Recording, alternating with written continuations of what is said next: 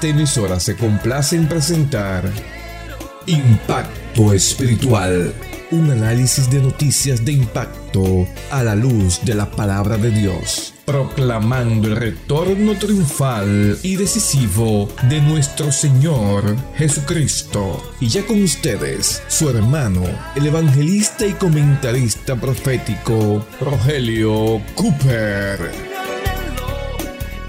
¿Qué tal amigos? Bienvenidos nuevamente en este día feliz a otra presentación de su programa Impacto Espiritual. Y en febrero del 2023, Gabriel se convirtió en el más poderoso ciclón en azotar a Nueva Zelanda en su historia Vientos huracanados fueron seguidos de lluvias torrenciales que provocaron inundaciones y la totalidad de víctimas iniciales fueron nueve personas fallecidas, una de ellas un niño de dos años y dos bomberos rescatistas. En la región de la bahía de Ox se improvisaron dos mortuarios en previsión de que se encontraran más cadáveres. Durante varias horas, cinco mil personas permanecían incomunicadas, sin teléfono y sin internet. Todo el sistema se cayó. Amables oyentes, este ciclón Gabriel fue el más potente en azotar Nueva Zelanda, pero viene sobre la Tierra el más poderoso ciclón o tempestad de la historia que va a afectar a muchas naciones simultáneamente tal como fue anticipado por el Espíritu Santo a través del profeta Jeremías, ahí en el capítulo 25, verso 32, donde leemos, porque así dijo Jehová de los ejércitos, he aquí que el mal irá de nación en nación y grande tempestad se levantará de los fines de la tierra, subraye, de los fines de la tierra, es decir, puntos distantes a Israel donde se emitió esta profecía, podría ser un punto del Océano Pacífico, Indonesia, el sureste de Asia, podría ser el Océano Índico o el Atlántico. La Biblia no especifica, no especifica, pero dice que será una tempestad que se levantará desde los fines de la tierra. Ahora, echando dos capítulos hacia atrás, Jeremías 23, versículo 19, dice ahí la Biblia que he aquí la tempestad de Jehová saldrá con furor y la tempestad que está preparada caerá sobre la cabeza de los malos, es decir, sobre aquellos que no se han arrepentido de sus malos caminos, ni se han vuelto al Cristo que hace dos mil años en la cruz dio su vida, le han dado las espaldas al Salvador amoroso y precioso. Son rebeldes y estarán después del rapto de la iglesia, cuando Cristo se lleve a su verdadero pueblo a las nubes para llevarlo a la casa del Padre, todos esos impíos malvados estarán aquí para cuando esa tempestad de Jehová saldrá con furor. Bendito sea el Señor. El verso 20 aquí en Jeremías 23 agrega, escuche bien, presta atención amigo, porque no se apartará el furor de Jehová hasta que lo haya hecho y hasta que haya cumplido los pensamientos de su corazón, en los postreros días lo entenderéis cumplidamente. ¿Oye usted eso? En los postreros días lo entenderéis cumplidamente. Señoras y señores, estamos en los últimos días en que la ciencia y la tecnología permite entender y ver cosas que cuando Jeremías dio su profecía él no podía ver en ese tiempo, pero ahora escuche los científicos allá en el Polo Sur, es decir, en Antártica, han descubierto un glaciar y lo han denominado el glaciar del día del juicio. Un glaciar es un enorme témpano de hielo que se ha formado con la acumulación de nieve caída durante siglos. Bueno, este glacial que han encontrado en Antártica es tan grande que es más grande que la isla de Cuba que es la, isla, la octava isla más grande del mundo. Es un glaciar del tamaño del estado de la Florida. Tiene una dimensión de 170 mil kilómetros cuadrados. ¿Qué le parece? Ahora, se sabe que este glaciar que han llamado del día del juicio se ha ido derritiendo lentamente y ha sido responsable del aumento del nivel del mar en un 4%. Eh, Pero escuche, los científicos dejaron descender a la profundidad del océano en Antártica una cámara robótica para observarlo desde abajo y encontraron enormes y profundas grietas o fracturas en ese glaciar. Dice que esas grietas están acelerando el proceso de derretimiento y en el 2021 llegaron a la conclusión de que si esa, esa rata, ese, ese nivel de derretimiento continuaba y se prolongaba, ya dentro de cinco años, estamos hablando de, de allá del 21, en el 2026, se derretirá totalmente y ello producirá un aumento en el nivel de las mareas por arriba de dos pies un poco más.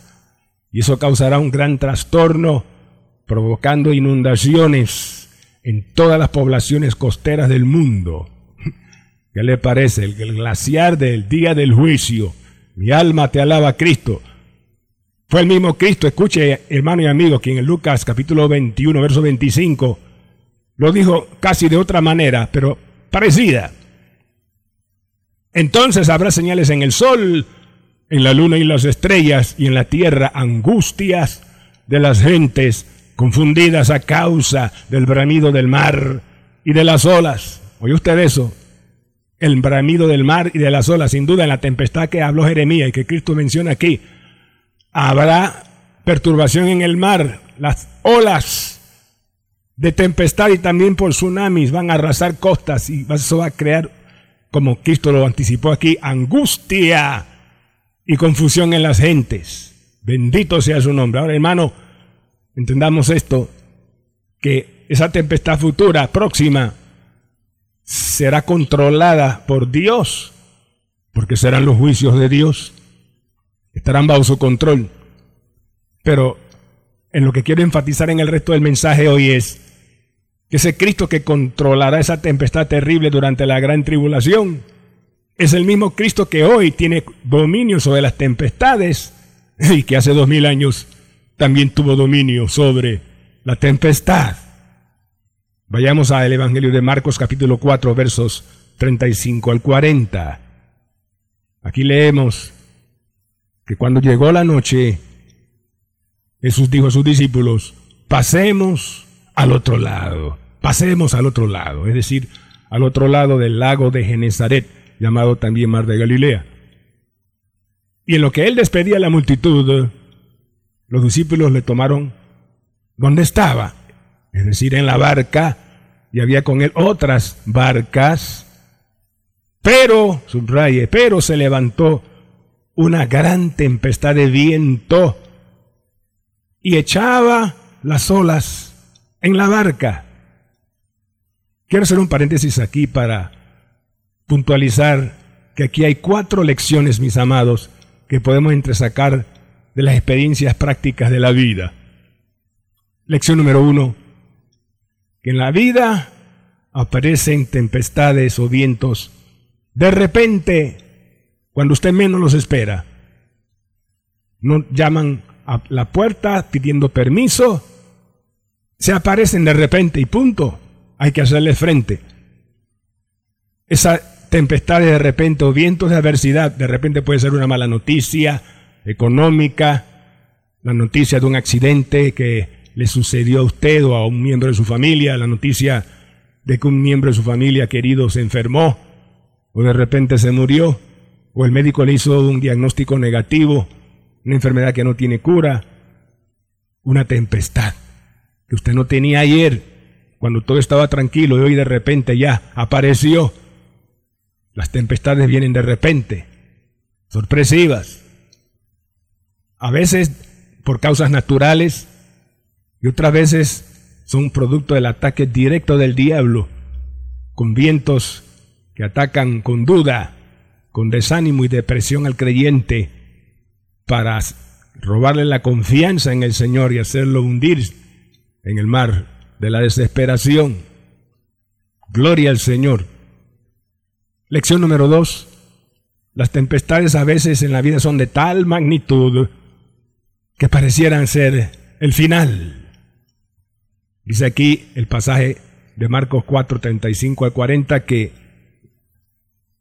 el viento echaba las olas en la barca de tal manera que ya se anegaba. Es decir, se estaba llenando de tanta agua esa embarcación que estaba a punto de hundirse. ¿No se ha sentido usted así a veces, hermano mío? Una tempestad de repente le sorprende y usted siente que ya se va a hundir. Usted dice para sí, de esta no salgo. Ya no puedo más, no aguanto más, Padre. Voy a desmayar, ¿no le ha pasado? Hay tempestades que parecieran ser el final. Lección número 3. En la tempestad o adversidad o viento que sopla, Dios parece ser indiferente, pero no es así. El pasaje al cual estamos desarrollando hoy dice que cuando esa tempestad se levantó y las aguas entraban en la barca, las olas, dice que Jesús estaba en la popa, durmiendo. Y sus discípulos le despertaron. Maestro, maestro, ¿no tienes cuidado que perecemos? Si fueran panameños le hubieran dicho, maestro, maestro, esto se está hundiendo y tú ahí durmiendo frescamente. ¿Qué habría pensado o pasado por la mente del Señor en ese momento cuando le despertaron? Me imagino que Cristo pensó, pero ¿qué les pasa a estos?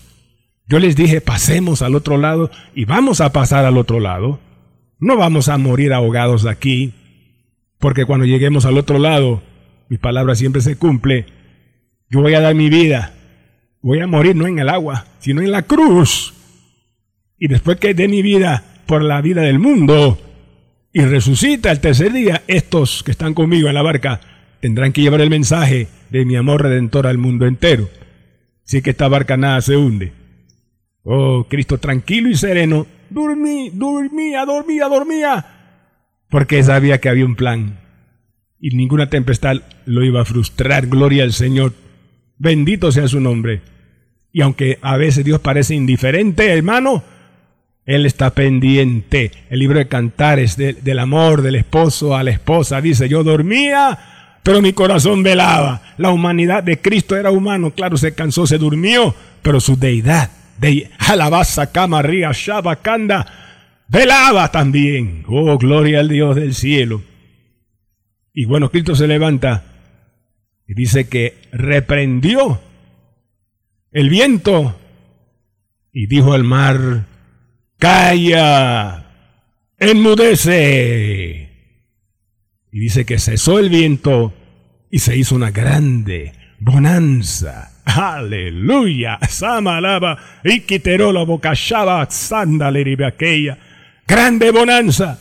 Y esto nos lleva a la cuarta lección, hermanos, y es que las tempestades de la vida, la adversidad que Dios permite, son para darnos después una revelación mayor de su poder, de su grandeza y de su gloria en nuestras vidas.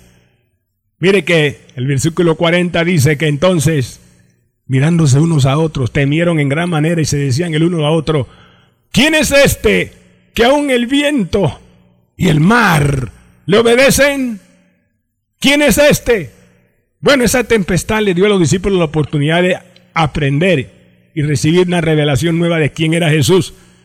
Ese que reprendió el mar era nada más y nada menos que en el principio creó los cielos y la tierra, el mar y todo lo que en ellos hay. Ese que reprendió el mar y el viento es aquel que en el Antiguo Testamento abrió el mar rojo para su pueblo Israel. Ese que reprendió el viento y el mar es aquel Jehová del cual se habla en el Salmo 89, verso 9, donde se dice, tú tienes dominio sobre la braveza del mar. Cuando se levantan sus ondas, tú las sosiegas. Aleluya.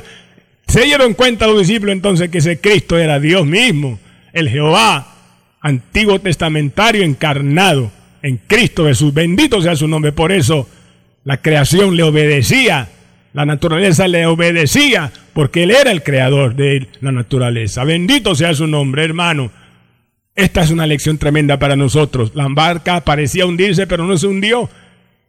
Cristo en la barca de nuestra vida no hay garantía de que no vamos a experimentar adversidad y vientos terribles, pero sí es garantía de que vamos a llegar al otro lado, que va Dios a cumplir su propósito, que vamos a salir de esa o de esta. No nos vamos a hundir, no, no, vamos a salir de esa. No sé por qué situación tú estás pasando, hermano mío, en este momento, hermana mía, pero vas a salir de esa. Fue el 2018 que nuestra familia experimentó una tempestad, un viento que se levantó de repente. Mi esposa Diana, ya al final de un proceso quirúrgico, de repente se le para el corazón, para asombro de los médicos que hasta el día de hoy no se pueden explicar por qué. Diez minutos el corazón parado sin latir. Usted sabe, sin latir el corazón, sin sangre, sin oxígeno, las células se mueren.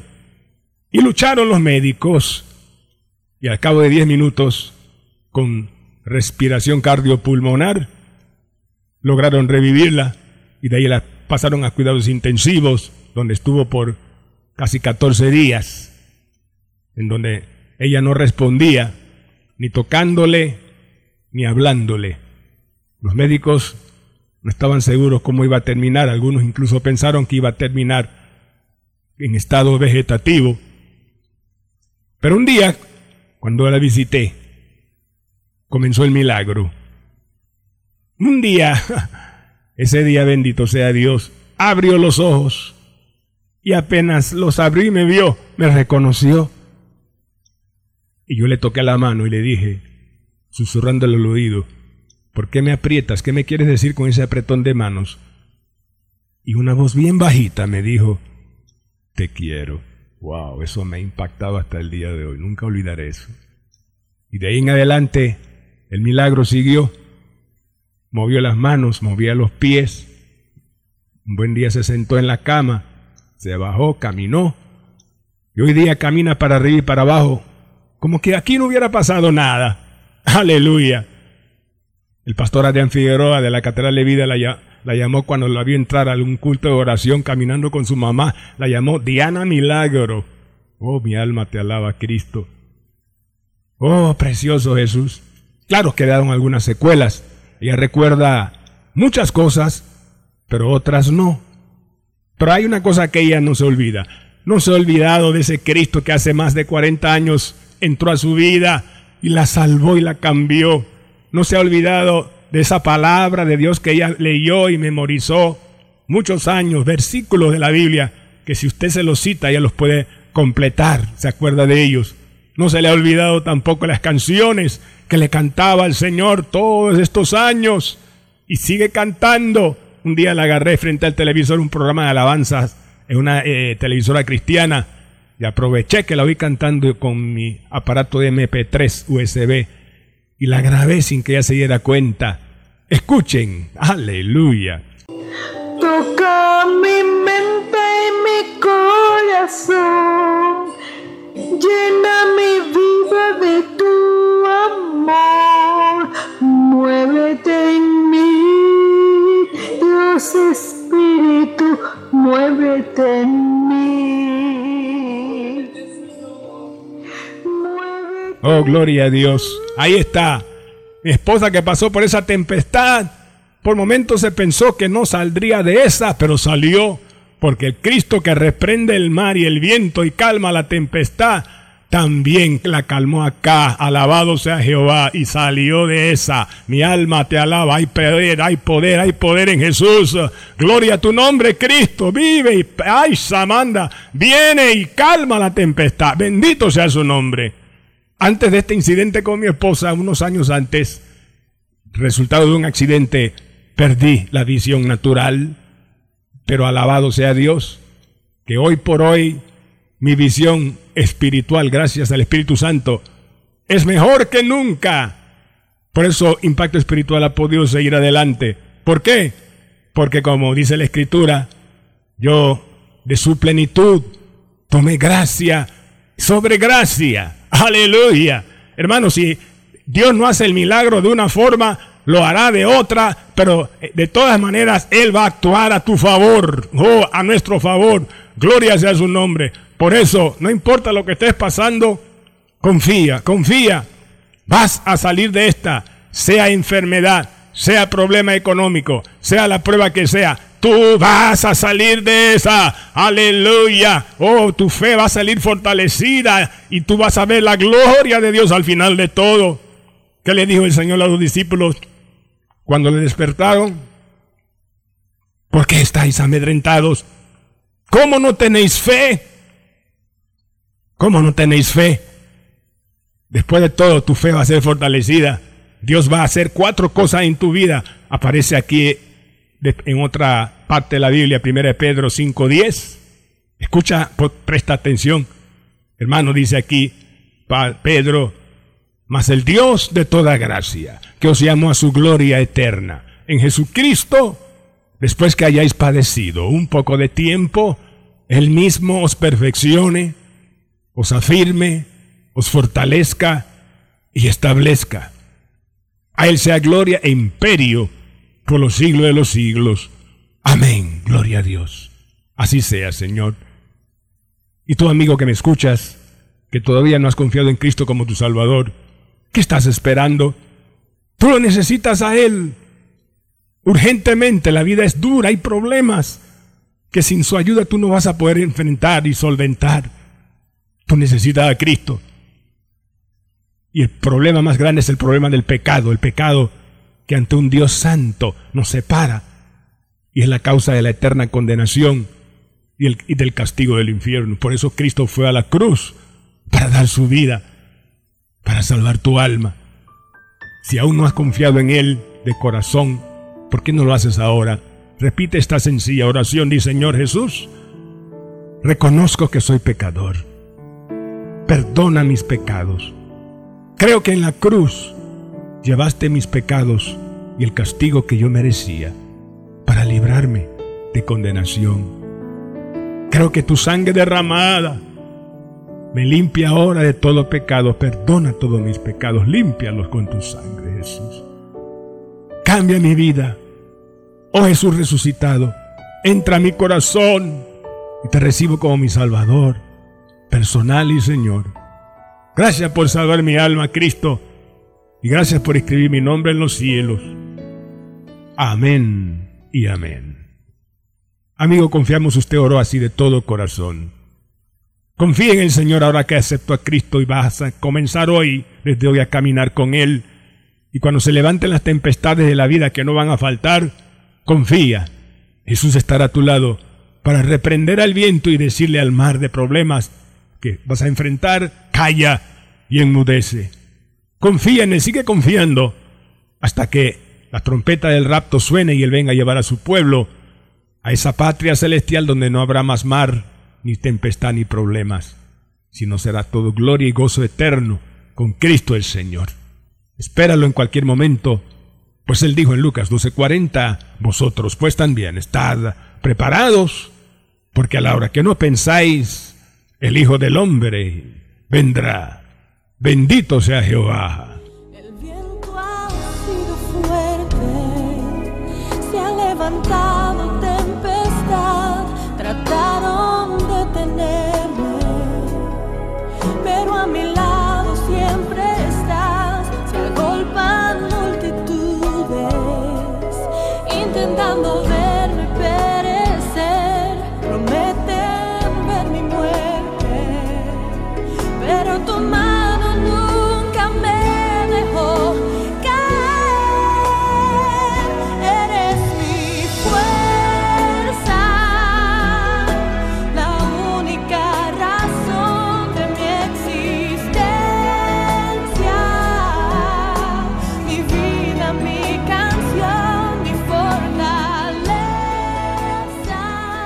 Bien amigos y hermanos míos, en el día de hoy presentamos el programa número 2365 con el mensaje titulado El Cristo que viene y calma la tempestad, saldrás de esta.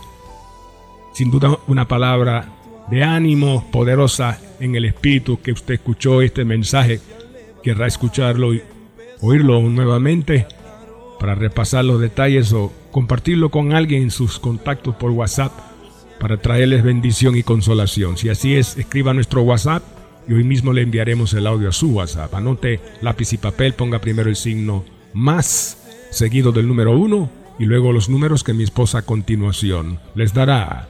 Adelante, hermana Diana. Más 1 917 557 6928. Repetimos, más 1 917 557 6928. Así es. Hermanos míos, hermanos míos, hoy continuamos con la campaña pro nuevos patrocinadores de impacto espiritual, cuyo objetivo es asegurar la continuación de este programa un año más en esta emisora y a través de la internet en algunas avenidas digitales. Si Dios habla toca tu corazón y te mueve a ofrendar, hermano, entonces escribe ahora mismo a nuestro WhatsApp diciendo, hermano Cooper, cuente conmigo, Pastor Cooper. Yo voy a enviarle una ofrenda grande o voy a enviarle una ofrenda pequeña. La cantidad no importa. Lo que importa es el corazón con que usted va a dar. Un corazón lleno de amor por Jesús, lleno de amor por su venida, por las almas perdidas.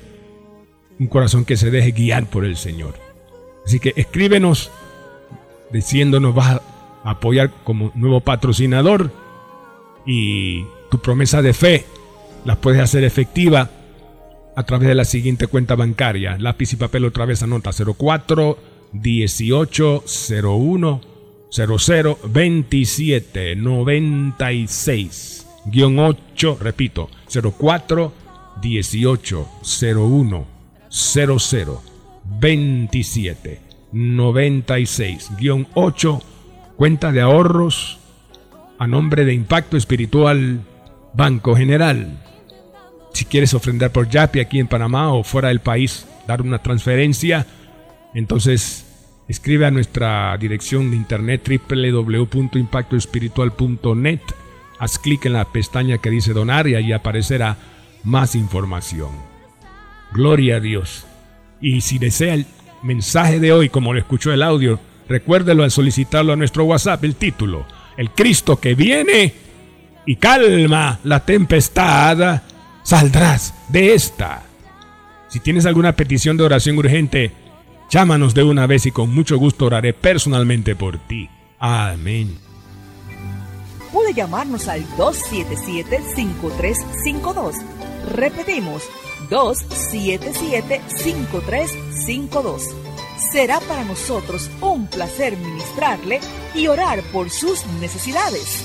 A nombre del hermano Cooper, su comentarista profético, nos despedimos hasta la próxima semana en esta misma estación y hora cuando presentaremos otro impacto espiritual. un mensaje diferente anunciando la segunda venida del Hijo del Hombre.